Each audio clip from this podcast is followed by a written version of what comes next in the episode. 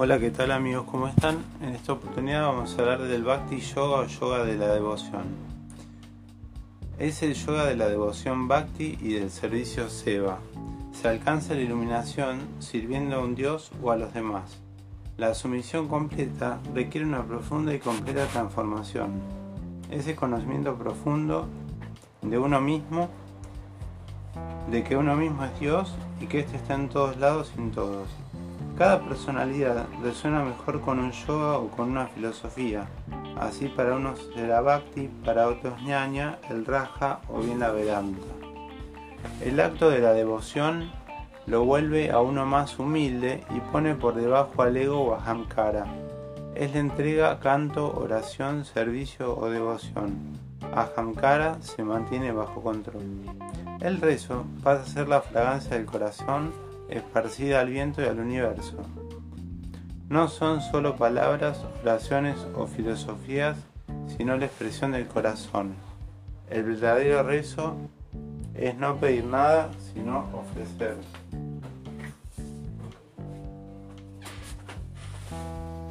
La imagen de Dios deja de ser materia bruta y se convierte en la presencia real. Prana Pratista 1 la carga día a día con atención en la intención, Sankalpa, y pasa a ser una usina energética. El canto es otra gran devoción. Barata era la personificación de Samaveda y cantaba el nombre de Rama incesantemente con el sentimiento, melodía y ritmo. Mientras Barata se dedicaba a la adoración de Dios sin forma, Lakshmana se regocijaba en la oración de Dios con forma, Saguna Rupa. Bharata también fue el primer nombre de la India. Muchos aún lo llaman así. Bhakta son los seguidores de Krishna, Shiva, Buda, Moisés, Jesús e incluso de Swami, maestros o gurús. A propósito de gurú, maestro espiritual Swami Acharya, vemos que la sigla Gu, oscuridad, y Ru, uno, que disipa o destruye. La palabra Guru quiere decir uno que disipa o destruye la oscuridad. El gurú es aquel que nos guía para develar la oscuridad de la ignorancia, bendiciendo a sus discípulos. Bhakta con el verdadero conocimiento, el conocimiento de Dios. El maestro no destruye el ego, solo indica el camino o la puerta acorde a que es uno. Es solo uno, solo el que debe atravesar la puerta. Las personalidades elegidas como dioses para la devoción, las cuales vemos al final, son llamados Ishta Devata. No importa a qué se rece, sino cómo. No importa la religión, sino la actitud de vida. Muchos buscan ser amables en vez de tener la voluntad de amar sin esperar nada a cambio. Bhakti significa devoción y también compartir, de la raíz verbal Bhak, participar, compartir, pero se traduce normalmente como devoción o amor. Desde el principio, este término estuvo íntimamente conectado con las tradiciones teístas del hinduismo. Sin embargo, originalmente el Bhakti prevaleció de los adoradores de Vishnu como una fuerte tendencia hacia la filosofía teísta. Esta orientación queda bien reflejada en la Bhagavad Gita, donde Krishna declara, de aquel que me ve en todas partes y que todo lo ve en mí, del que yo no me alejo y el que no se aleja de mí. El yogi es el camino devocional. Participa literalmente en lo divino a través de la entrega y devoción, servicio de adoración, para finalmente ser arrastrado a la unión mística con lo divino mismo. El Sutra Diamante dice practica la caridad sin tener la mente, la idea alguna de la caridad, pues la caridad, después de todo, es una palabra. Sandilaya, el autor de Bhakti Sutra, define Bhakti como el supremo apego al Señor, como unido a Dios. Es el único tipo de apego que no refuerza la personalidad egoica y su destino el Bhakti Yoga enseña a transformar las emociones en amor y devoción. Es el camino de la mística, en donde todo proviene de la gracia de Dios. Para el Bhakti Yoga, el yoga sin devoción detiene al ser humano en el intelecto. El Bhakti Yoga vimos se somete a Dios mediante la oración, adoración y rituales.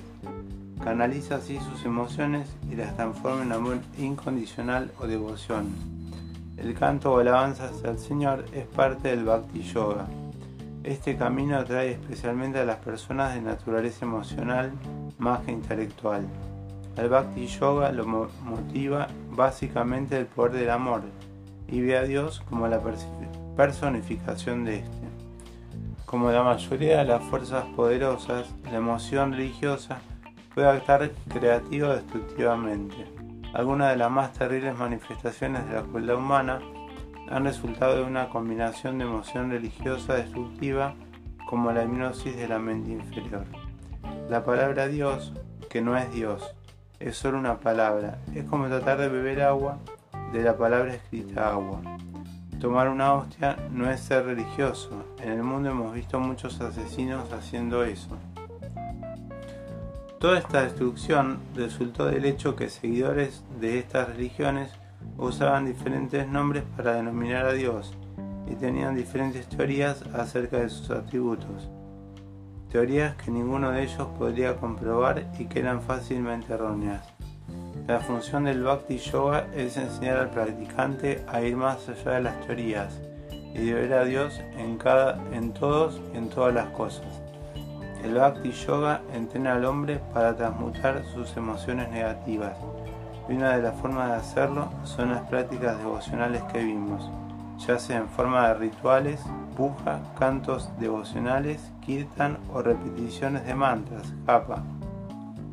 En todas las prácticas, la idea es que el devoto ponga toda su energía en la imagen del absoluto, transformando y purificando sus emociones en un flujo de amor puro hacia eso. Es la sublimación de todas las emociones. En definitiva, todas las religiones del mundo son formas de Bhakti Yoga. Algunos autores, autores perdón, mencionan como variantes del Bhakti Yoga al Mantra Yoga, la ciencia que usa el sonido para afectar el cuerpo, las emociones y la mente. Y bueno, acá hablamos de los mantras, que son las palabras y frases repetitivas para controlar las energías de la naturaleza. El Shiva Yoga forma parte de la contemplación del Yo Supremo y el Asparsha Yoga, el yoga del desapego, que permite vencer el espejismo de los demás del mundo, en el cual se logra un estado de conciencia donde el individuo percibe lo efímero y de todos los fenómenos.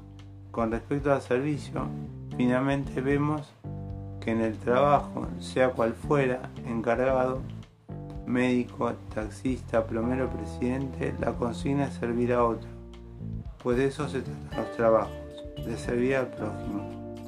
Los planetas son considerados dioses y también se les rinde homenajes, sacrificios, energía y devoción. El ejemplo es Surya Namaskar o Saluda al Sol.